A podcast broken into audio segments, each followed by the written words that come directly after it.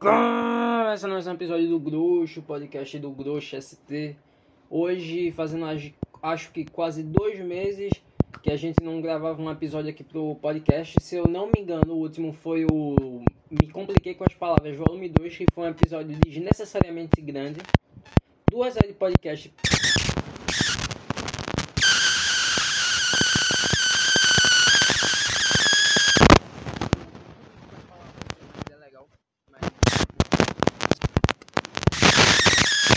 de 2023, são 8h51 da manhã.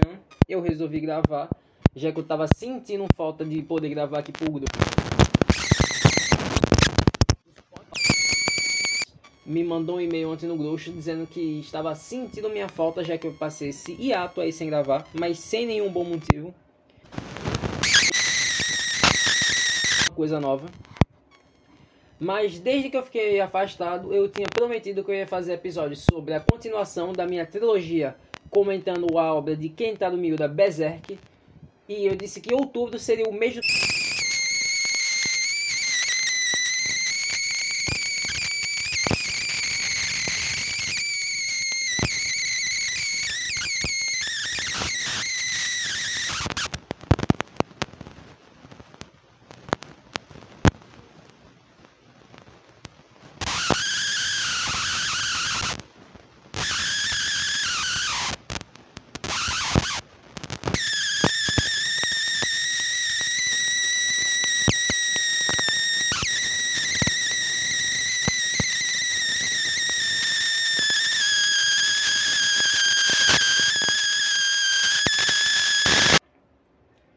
Conseguir. Eu não vou, eu tô prometendo, mas é uma promessa que não é uma promessa. Mas, enfim, começando o podcast, não começando, mas continuando o podcast que já foi começado há dois minutos, falando sobre a Sokatano. Primeiro a gente tem que introduzir quem é a personagem Sokatano. A Sokatano é uma personagem que foi introduzida lá no primeiro filme de Guerra dos Clones, que é um filme de animação lá, que quase ninguém assistiu, e depois a personagem vai para a série animada de Guerra dos Clones, Star Wars Guerra dos Clones, que eu infelizmente até hoje só assisti a primeira temporada e não assisti o resto, mas eu conheço a personagem Sokatano por coisas que eu li fora pelo cano e fora do cano. Então não assisti a animação Guerra dos Clones, mas aqui a gente também tem que deixar claro que, beleza, a Soka tanto surgiu em Guerra dos Clones, mas ela vai ter o desenvolvimento dela durante a série, o pós-série que é em Star Wars Rebels, que eu assisti até metade da segunda temporada e eu tenho que dizer que talvez seja uma das minhas séries favoritas de Star Wars, a Rebels. Eu não tenho interesse em assistir o Bad Batch e eu só vou assistir o Contos de Jedi, ou eu acho que é esse o nome da série, depois que eu assisti o Guerra, do, Guerra dos Clones. Mas enfim, falando sobre a série da Sokatano, a série mais recente que saiu de Star Wars no Disney Plus, conta com oito episódios, se eu não me engano. E eu tenho que dizer, se eu não tivesse começado a assistir Star Wars Rebels antes da série da Sokatana estrear, eu acho que eu não teria gostado tanto quanto eu gostei dessa série. Ela ainda não é minha série favorita de Star Wars, produzida pela, pela Disney Plus, porque a gente vive num mundo que existe a série do Andor, do Cassian Andor. Então, eu não sei se ela ainda é minha favorita, já que eu gosto mais da série do Andor. Mas ela figura ali entre uma das melhores produções de Star Wars recente. Aqui nesse podcast todo mundo sabe que eu sou um grande defensor da trilogia sequel. Então ninguém aqui vai me ouvir abrir a boca para falar mal da trilogia sequel nem dos personagens, mas eu falei, falarei muito mal de J.J. Abrams, porque ele merece. Mas das produções recentes de Star Wars, eu acho que a Sokatano, Cassian Endor, o próprio Mandaloriano, mesmo as, as novas temporadas não, se, não estarem sendo tão boas quanto as primeiras, ainda são, acho que, o supra-sumo do que tem sido Star Wars de 2015 para cá. Então, muita gente fala que não gosta do episódio 8, ou sei lá, não gostou de Boba, da série do Boba Fett, não gostou de Obi-Wan. Mas eu tô aqui para defender essas séries e irei defender como já defendi aqui. Eu sou um, o grande defensor da série do Boba Fett e ninguém vai ter esse mérito meu. Mas aqui eu acho que eu vou. Eu tô meio ruim para gravar o podcast que eu dei uma desacostumada. Mas para falar A gente vai falar, vamos falar primeiro sobre a história da série Sokatano. Depois eu falo o que eu achei. E eu falo uma comparação dela com as outras séries e também com o que eu assisti até agora do Star Wars Rebels. Já que até onde eu assisti eu ainda não vi o General Traum e ele tá nessa série. Então eu não sei o que sentir do Traum. Mas seguimos. A série de Sokatano começa introduzindo os personagens de Rebels, que se eu não tivesse assistido não iria gostar. Acho que a Sabine é uma das minhas personagens favoritas de, do canon de Star Wars agora. Tanto pelo Rebels, mas mais pela série agora. E eu gosto dessa estética de um Mandaloriano ser um Jedi. Mas a série começa falando lá. A Ahsoka tá indo atrás de um mapa estelar que leva para um caminho de outra galáxia. E nessa outra galáxia é onde possivelmente está escondido o General Trau e o Ezra Bridger, que também é personagem de Star Wars Rebels. Eu ainda não, como eu disse, eu estou na metade da segunda temporada de Rebels, que tem quatro temporadas. Então eu não sei como acabar. Eu não sei, é muito forte. Eu tenho uma ideia de como acaba o Rebels, mas eu não sei como chega até esse final e como o final acontece. Mas eu já vi spoilers no Twitter do, da luta final do Ezra Bridger com o General Trau. É, em que ele, sei lá, faz um, um escudo da força, os dois teletransportam, alguma porra assim. Mas eu não assisti até agora. Eu acho que até quando eu terminar de assistir Rebels eu vou fazer um episódio só falando sobre o Star Wars Rebels. Só um disclaimer aqui, abrindo parênteses. Eu nunca quis assistir Rebels porque eu achei que era uma série muito infantilizada. Mas assistindo agora eu vejo que ela não é tão infantilóide quanto eu pensei. Fecha parênteses. Então a Sokatana ela tá nessa missão de procurar esse mapa estelar que tem essa para poder destruir ele, para poder tipo não deixar que os inimigos lá da República peguem esse mapa e consigam ir até o encontro do General Trau para trazer ele de volta para nossa galáxia tão tão distante há muito tempo atrás. Só que aí, beleza, a Sokatano vai, consegue achar o mapa, ela não consegue decifrar para abrir o mapa. Então o que é que ela tem que fazer? Ela vai até a Sabine, porque a Sabine tem esse conhecimento de abrir o mapa e tal. Essa relação da Sabine com a Sokatano, elas treinando para a Sabine virar uma Jedi, eu não assisti ainda Rebels, então não sei o que comentar. Como surgiu, como ela, tipo, a Sabine, ela tem essa coisa mandaloriana, mas ela começa a treinar com a Jedi, para se tornar Jedi. Então aqui essa coisa eu não posso comentar. Mas a gente vê aqui que elas têm uma cisão. Logo no início da temporada, elas se gostam muito como uma, aquela coisa de mestre aprendiz. Só que elas se separaram por algum motivo que eu ainda não sei. Tudo nesse episódio aqui vai ser especulativo porque eu não terminei de assistir Star Wars Rebels ainda. Mas é isso. Então a, a gente tem essa coisa aí da, da Sokatano indo até Sabine e para poder decifrar o mapa. A gente é apresentado aos outros personagens como o Balan Skull e a Shiri Hatsi. Eu não lembro se o nome dela é Shiri ou se é Shini. Mas são os, os dois mercenários que eles... É meio interessante esse personagem porque ele... O próprio Balan Skull, ele tem essa estética Jedi. Ele treina a, a Shiri Hatsi como fosse uma padawan, ela tem toda a estética de usar a trancinha padawan, de seguir tipo o costume de treinamento Jedi. Só que eles, eu não vou dizer que eles são Sith, mas eles são usuários do lado sombrio da força.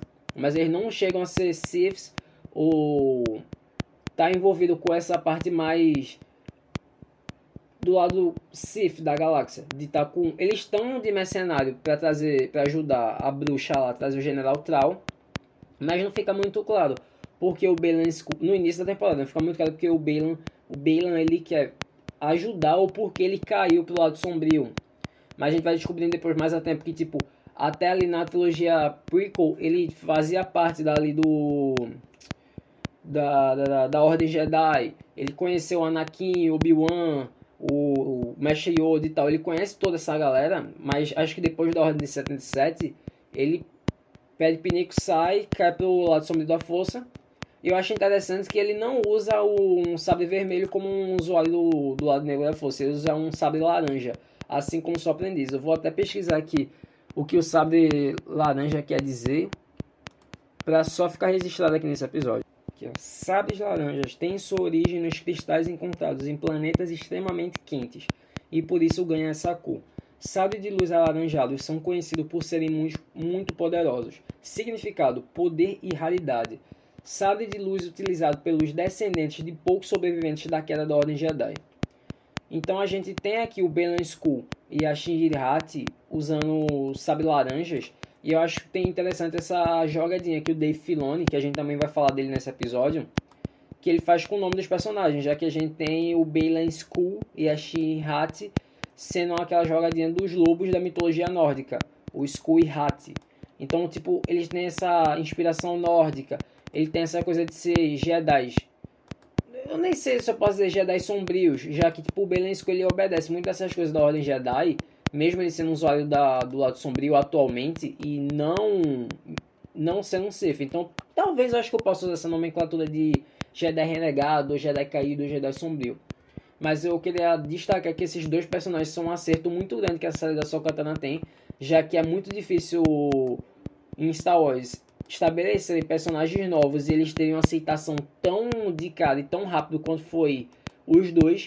O Ben, eu acho que ele é um personagem muito foda, muito forte, e a maioria, acho que dessa fanbase desgraçada de Star Wars aceitou a X, a Hat, porque a, a atriz é muito bonita. Então teve muitos memes da galera dizendo que iria pro lado sombrio da força só porque ela é bonita, porque a atriz é bonita. Mas tem esses dois personagens, são os mercenários que estão contratados pela bruxa lá para poder pegar o mapa da Soca e levar eles até essa nova galáxia que o General Trau tá. Então, como aqui é Star Wars, a gente sabe que a Sokatano não vai conseguir destruir o mapa, vai ter uma reviravolta. Eu vou tentar dar o menos spoilers possível aqui. Então, vai ter uma reviravolta em que. Mas. O mínimo de spoiler, mas eu vou acabar dando spoiler. Então, o Balen Skull ele consegue pegar o mapa, pega as coordenadas dentro do mapa e destrói. Então eles conseguem partir. Ele, pra pegar o mapa, aí ele faz uma jogadinha lá demais dizendo que se a Sabine der o mapa para ele, ele vai levar ela com toda a honra para poder reencontrar o Ezra Bridger, que tá nessa outra galáxia que ninguém conhece. Então a Sabine manipulada e tipo, ela ainda tem essa cisão com a Soca de início de temporada por, sei lá, ser a aprendiz que foi abandonada pela mestre ela acaba dando o um mapa pro Belenscu e eles vão para essa, essa outra galáxia muito distante. E a... tem essa cena interessante que é, eu conheço esse conceito, mas eu ainda não vi em Rebels, que é o mundo entre mundos, onde a Sokatana ela cai de um penhasco dentro de uma água e ela acaba indo pro mundo entre mundos. Então, tipo, é dessa parte daquele episódio, eu não lembro se é o 3 ou 4 agora, que tipo, é a maioria de flashback, em que vai mostrando a Sokatano criança, mostra o Anakin, é uma coisa muito acertada que essa série de Star Wars está fazendo agora, é usar o Hayden Christensen de novo. É mais para gerar mais nostalgia em quem está assistindo, mas eu acho que é muito foda essa volta do Hayden Christensen pra saga, que tipo, ele levou tanto hate, mas é uma pessoa que merece todo o carinho dos fãs de Star Wars, e quem não dá carinho pro Hayden Christensen tem que ser rechaçado e morto. É um paredão para quem odeia o Anakin ou odeia o Hayden Christensen, então essa aqui é a minha opinião. Mas eu acho interessante como ele faz esse episódio do Mundo Entre Mundos, onde a gente vai ver esses flashbacks, onde tá ali, mostra a Sokatano se questionando de porque ela, beleza, ela saiu da Ordem Jedi assim que acabar as Guerras Clônicas, porque ela já tem esse pensamento de que os Jedi não é tipo um caminho totalmente certo, nem o Sith é um caminho totalmente certo, seria um meio termo entre os dois para seguir em equilíbrio, não seguir cega em uma doutrina só que ela atualmente ela fica se questionando depois que ela descobre que o Anakin virou Darth Vader, ele virou, caiu pro lado sombrio e virou um Lord Sith, ela fica se perguntando se o mestre dela, que é uma pessoa que teve tanta influência na sua formação como Jedi, como pessoa, e ele acabou, é uma pessoa que ela via que era bom, acabou caindo pro lado sombrio e virou um Lord Sith, qual o legado que ela vai ter desse mestre que ela teve? Já que tipo, ela tem esse legado do Anakin de ser uma Jedi de ter honra, de ter coisa, das partes boas do Anakin, das partes boas do Anakin que ela aprendeu. Só que como Anakin virou um Lord Sith, virou Darth Vader, que legado ela vai ter de um mestre que foi que caiu? Então ela fica se questionando se ela própria não vai cair, se ela própria não tem essa facilidade para cair pro lado sombrio. Então todo esse episódio de flashback eu acho que é um, um dos melhores episódios que a gente tem dentre as séries de Star Wars. Só que adiantando, só que é muito interessante essa coisa que o Anakin vem para ela como. O, eu não sei ali se ele já é o fantasma da força ou se ele só é uma projeção desse mundo entre mundos. Mas toda hora ele tá querendo falar pra Sokatano que, tipo, ela tá fazendo pro, pro legado dela. Ela tem essa coisa que ela carrega com o Anakin, mas quem vai decidir se ela quer lutar ou se ela quer morrer Se ela vai o que fazer é ela própria. Então, é uma coisa que tipo, ela vai pensando muito nessa refletindo qual é o legado dela, se, o, se essa coisa do Anakin ter caído pro lado sombrio, ela também vai cair necessariamente, já que o mestre dela foi corrompido, se ela será corrompida. Então ela também vai amadurecer a Soka durante essa, durante essa primeira temporada da série dela. E que ela vai ver que ela ter abandonado a Sabine no meio do treinamento foi uma coisa ruim também, tanto para ela, tanto para Sabine. E aqui é onde elas vão se resolver e ela, a Sabine vai começar a ter mais autoconfiança nos meios Jedi, no meio de usar força, tanto que ela no início da temporada ela não consegue usar força, ela até sabe manejar um sabre, mas ela não tem essa ligação muito com a força, assim como a Bridger teve logo de cara. Só que quando elas começam a entrar mais em sintonia e elas ficarem juntas, é quando a Sabine vai ter mais, vai ter mais essa autoconfiança de poder estar em sintonia com a força e quando ela vai começar a poder usar de fato os poderes da força. Tanto que tem uma, uma frase interessante que a Soka fala, né? A, quando eles se reencontram já nessa galáxia distante, que a Sabine fala, ah, eu já sei usar, eu treinei, eu sei usar meu sabre, mas a Sokatano fala, mas ser um Jedi não é só usar um sabre. Então é que ela vai se ligar, ela começa mais a tentar fazer, usar a força e tal, tanto que ela vai fazer o Ezra Bridger dar um, um double jump, vai conseguir ajudar a abrir o portão lá para eles invadirem a fortaleza do Trau. E tem mais coisa aqui. Eu gosto como não, não tem tanto aqui, quanto tem Endor, mas aqui a gente tem essa coisa da política de Star Wars. Como porque a gente sabe, a gente tem o final do, do episódio 6, a gente tem o início do episódio 7 e a gente tem esse meio que a gente não conhecia. Então, final do episódio 6, a, o Império caiu, a República está começando. Episódio 7, primeira ordem, a República deu errado. Mas o que é que aconteceu nesse meio com tipo Luke na galáxia, Leia senadora da República, o que é que aconteceu nesse meio? Para o fim do Império ter acabado depois de anos, ter voltado pra gente para ter outro governo fascista na galáxia, que é a primeira ordem.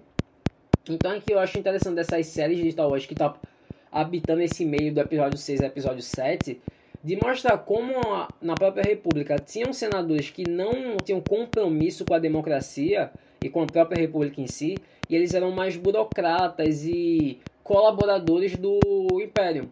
A gente viu isso muito em Endor, naquele episódio quando eles estão em Coruscant, e aqui com esse aquele senador que tipo tudo ele quer pôr um empecilho. A Era, que a Era Sindula, que também é de Star Wars Rebels, que ela é uma das generais agora da República, ela tenta ajudar a Sokatane e a Sabine a fazer esse essas missão, essa missão para tentar recuperar o mapa, para não deixar cair na mão dos remanescentes do Império.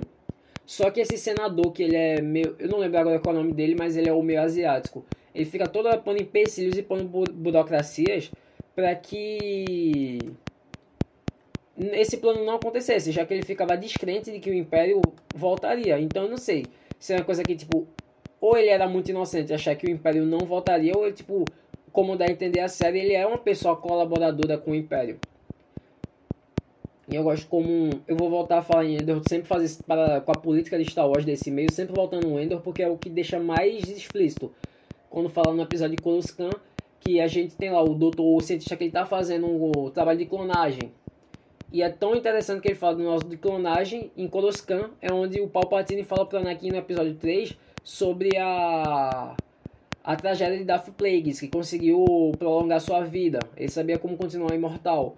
Então a gente ter esse paralelo do Palpatine dizer para Anakin uma coisa de prolongar sua vida e ter o cientista que faz clonagem no mesmo lugar, no Senado de Coruscant, onde a gente vai ver no episódio 9 que o Palpatine tem sido clonado e de alguma forma ele retornou. Somehow Palpatine retorna, de alguma forma. Então acho muito interessante toda essa parte política de Star Wars, é uma coisa que eu queria ver mais, só que infelizmente a gente não vai ter, já que a série Endor vai ser cancelada após a segunda temporada, que é uma das, decisões, uma das decisões mais estúpidas que eu já vi a Lucasfilm tomando, já que beleza, não vão fazer mais temporadas do Obi-Wan, como acho que já é certo. Eles parece que vão cancelar a trilogia do Taika Waititi que eu já não sei se é uma coisa acertada ou não. Saiu a notícia recente que eles cancelaram um filme do Guilherme Del Toro. Que, um roteiro do Guilherme Del Toro que ele fez pro Star Wars, que ele fala, contaria uma história de máfia focada no Jabba the Hutt, onde seria a ascensão e queda do Jabba nesses sindicatos do crime. Uma coisa que deveria ter sido no filme do Han Solo, mas não foi. Então acho que o Del Toro conseguiria fazer esse filme dos sindicatos do, dos sindicatos do crime em Star Wars. Ou ele poderia também, agora, como Boba Fett tentou ser, não foi, como a, o filme do Han Solo deveria ter sido e não foi. Então acho que o Doutor conseguiria pegar essa coisa, essa, esse lado de histórias que não é tão explorado e fazer uma coisa muito única com ele. Isso aqui é um parênteses que eu tô fazendo, eu tô divagando, mas eu vou voltar pra série. E eu acho que o Dave Filoni, ele tem, o Dave Filoni e o John Favreau tentam fazer esse Mandaloriano, mas eles não vão mais a fundo nessa coisa do sindicato do crime. Acho que mais na primeira temporada do Mandaloriano, mas depois a série escala para uma coisa muito maior de religião e cultura mandaloriana, de Mandalor e tal, o que eu gosto. Não vou julgar. Mas aí eles, então, o Belan School, a Shin Hat, eles vão, levam a Sabine de prisioneira para essa nova galáxia, onde vai ter um encontro Trau e o Traus está dizendo que tipo o plano dele é retornar para a galáxia para refazer o Império. A, a, a Sokatano, ela é resgatada pela Era Sindula e ela usa aquelas baleias que consegue fazer o salto é, o, hiper, o salto de hiperespaço que eu também não conheço muito esse conceito dessas baleias que dizem que elas são as primeiras as primeiras criaturas a terem contato mas assim com a força mas eu também não conheço porque também é o conceito de Star Wars Rebels, então eu ainda não estou muito bem afeiçoado com essa coisa das baleias. Elas apareceram já na terceira temporada de Mandaloriano e voltam aqui a aparecer em Ahsoka mas elas são lá do Rebels. Então eu não estou muito bem afeiçoado com esse conceito dessas baleias estarem ligadas com a força. Eu fico me perguntando, beleza, é naquele conceito de força da trilogia clássica, de todos os seres se comunicarem com as forças, com a força, mas só a pessoa com treinamento certo vão conseguir ter mais destreza na força do que o outro. Essas baleias são aquelas coisas de midi que tem na trilogia prequel, não sei. Mas aí é um passando. A, a Soca, ela faz, ela tem esse contato com a força, com as baleias, e ela entra na boca de uma baleia e faz essa viagem de hiperespaço para seguir o caminho que a baleia está fazendo para chegar nessa outra galáxia que é quando ela chega, já tá tudo quase que resolvido. O Tal tá conseguindo é, gerar energia para o cruzador imperial dele fazer o hiperespaço e voltar para a galáxia original de Star Wars. A Sabine reencontrou o Ezra Bridger e eles tipo estão lá sem saber o que fazer já que eles vão ficar presos nessa galáxia já que eles não têm um caminho de volta.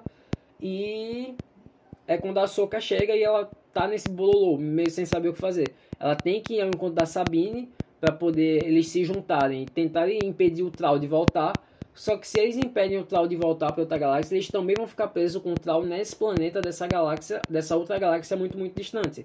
E é de feito o que acontece. Eles, nem é de feito o que acontece, eles tentam impedir o Troll, não conseguem.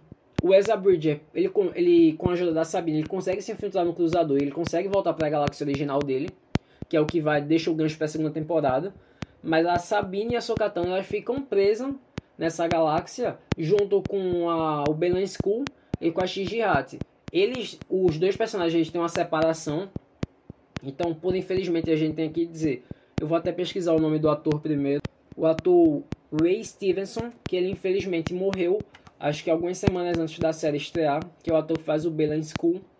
Ele acaba por falecer antes da série estrear, então é uma coisa que essa série, é que esse episódio aqui a gente deixa de homenagem pro ator, já que tipo ele tá tão pouco tempo na, no canon e na saga de Star Wars e já fez um personagem tão marcante e interessante quanto é o Balan. Então, a gente tem o final dele se separando da da aprendiz dele, a Shinhat. E eu acho que para essa segunda temporada a gente mostra, acho que já vai mostrar a Shinhat mais estabelecida como uma Jedi em si, não, não como uma Jedi, mas como não mais como uma Padawan, não mais como um aprendiz, mas sim agora como uma pessoa já completa, já que como o ator morreu e tipo o o propósito que ele queria de trazer o Trau de volta aconteceu. E mostra também esse conceito que eu não conheço desse Deus antigo, que a galera tava dizendo que o Dave Filoni tá recanonizando esse Deus antigo da das religiões de Star Wars que eu não conheço, eu tenho que admitir que eu desconheço, eu não sei se é esse Deus é uma coisa mais Legends ou é mais das animações, então eu não sei muito bem dizer, mas o propósito do Way, ele fala disso, que tipo, ele fala que ele não tem esse saudosismo pela Ordem Jedi e nem tem esse saudosismo pelo Império. Ele quer só, acho que alguma coisa, um, um meio termo, alguma coisa, mas ele tá ajudando agora o Império. Então acho que nessa segunda temporada que deixa o gancho do Ezra Bridger voltando para a galáxia no cruzador do Trau, o a Sabine e a Sokatano presa nessa, nesse planeta com a Shinhati, eu acho que o personagem do Bilan não deve voltar para a segunda temporada, que tem que respeitar o ator, já que o Way Stevenson morreu. Pode dar um final bonito. O final do, dessa primeira temporada do personagem dele já foi um final bonito, dele conseguindo o objetivo que ele queria desde o início da, primeira, do início da temporada. Então, a gente tem uma segunda temporada de Ahsoka, a gente nem sabe se vai ter uma segunda temporada, né? Já que estão dizendo que o Dave Filoni ele vai juntar todos os personagens que ele criou nessas das séries de Star Wars e fazer um grande filme de conclusão de saga, onde vai ser todo mundo se juntando para deter o Trau, o General Trau. E a gente tem que falar aqui um pouquinho do, dessa parte dos vilões, tirando o Balan e a Shin, é, para falar do Trau, que eu não conheço muito bem porque eu ainda não cheguei dele no Rebels. Eu vi o, os vilões que eu vi até lá do Rebels foi o, o Grande Inquisitor. E no início da segunda temporada mostra o Darth Vader com Tarkin. É, o Darth Vader com Tarkin. É. Eu lembro de o Trau ainda ter aparecido não. Isso mesmo. Mas a gente tem que falar que como aquele ator. Deixa eu ver aqui quem é o ator Lars Mikkelsen ele tá bem como tal. Ele, tipo, ele tem uma, uma elegância. É tipo, ele, é, ele é como o personagem do Tarkin na trilogia clássica. Ele, tipo, ele é um general Sith, mas você tem uma certa admiração por ele. Porque, tipo, ele tem essa elegância, essa forma de se portar, o uniforme dele todo branco. Ele sendo um alien é uma coisa diferencial que eu achei. Já que o Império tinha essa coisa muito contra essas formas humanoides de alienígenas que não, é, que não eram humanas.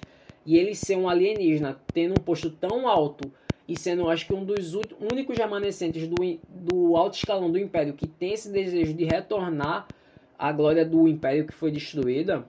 Então, eu acho um personagem muito interessante que eu quero ver mais quando eu continuar, quando eu continuar e terminar de a série do Rebels. Mas eu achei ele um personagem muito interessante que eu quero saber mais coisas. Assim começa a parte das bruxas de Star Wars. Das bruxas do lado sombrio que a gente vai ter essas três irmãs lá, como se fossem as três irmãs do destino da Grécia Antiga, que não é, mas elas têm dessa religião antiga que está ligado com o lado sombrio. Então, eu não sei muito bem, mas ela tem essas coisas, essa magia negra que ela consegue ressuscitar pessoas mortas. Então eles matam todos os Stormtroopers, mas elas conseguem reviver e elas têm essa coisa de prever o futuro. Assim como alguns Jedi conseguiam prever o futuro, essas irmãs elas conseguem sonhar e ter alguma previsão de futuro. E tipo, toda a história da série Sokatana é isso. É um plot bem simples, mas muito, muito bem feito pelo Dave Filoni, já que ele não erra. This motherfucker don't miss. Então ele não erra nunca. Talvez com as novas temporadas do Mandaloriano, mas ele não erra a gente tem que falar aqui, eu gosto muito do elenco, a Rosa Anderson como a Sokatana, acho que é uma escolha perfeita. A gente teve muito pouco da era, da era Sindula, da Mary Elizabeth Winstead, que deveria ter mais, já porque a atriz é lindíssima. E é mais a minha personagem favorita dessa série, talvez uma das minhas personagens favoritas de toda a saga Star Wars é a Sabine Wren, com certeza. Eu já gostei dela no Star Wars Rebels, nessas duas primeiras temporadas, e gostei muito da interpretação que a Natasha Liu faz pra Sabine na série. Gosto como ela é, o personagem dela é interessante, dessa coisa ela pelo que eu já consegui adiantar do Rebels, ela perde toda a família dela na queda no esporro que tem do, de Mandalor. Ela acaba perdendo a galera do Rebels, já que só fica o o o Kenan Jarrus acaba por morrer. O Ezra Bridge ele vai para uma galáxia totalmente diferente. O Zeb, ele aparece na terceira temporada do Mandaloriano, mas não aparece em Ahsoka, então não sei o que aconteceu com o Zeb.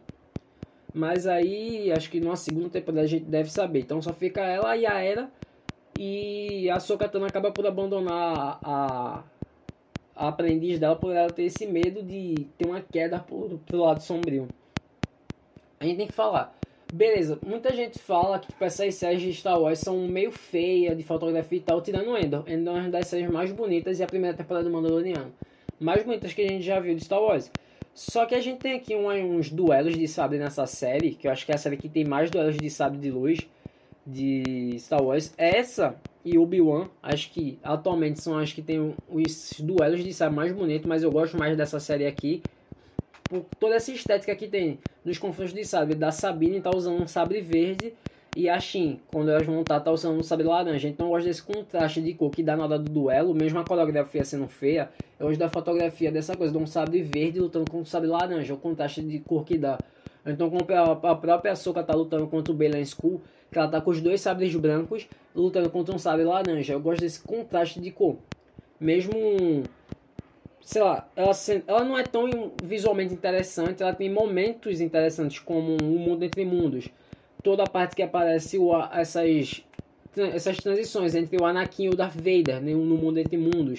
A parte das baleias mas não é uma das mais bonitas de Star Wars, mas eu gosto desse contraste visual que traz entre os sabres de luz para mostrar essas, também essas questões que a Ahsoka tá tendo entre saber se ela vai ter o legado do Anakin, do Anakin o legado do Darth Vader. Então eu acho legal, mesmo a trilogia sequel, principalmente o episódio 8 e alguns duelos de sabre da série do Obi-Wan Kenobi sendo os meus favoritos atualmente desse momento de Star Wars 2015 para cá. Mas eu tenho que dizer que essa série da Soca, ela tem um. Ela, ela é muito positiva, ela é muito feliz em tudo que ela se propõe a fazer. Ela tem fanservice, ela cria algo novo para o canon de Star Wars. Ela apresenta personagens novos que são muito bons. E, tipo, ela não, não tem um episódio que é ruim. Ela não tem um episódio chato. Todo mundo que trouxe de volta das séries de animação para aqui, para essa série, funcionam os visuais. O visual da era funciona. O Ezra Bridger, beleza, a lente do olho dele tá feia, tá feia, mas funciona. A, a personagem da Sabine tá lindíssima nessa série aqui. Totalmente apaixonado pela Sabine Wren. Só que eu quero uma segunda temporada de Ahsoka pra eu poder saber o, o que vai se desenrolar desse meio de Star Wars. Porque, beleza, a gente tem a trilogia Sequel. Não foi pensado nesse retorno de Trau. Nesse meio de fim, da, fim do Império começo da República, começo do, da Primeira Ordem com o Snoke.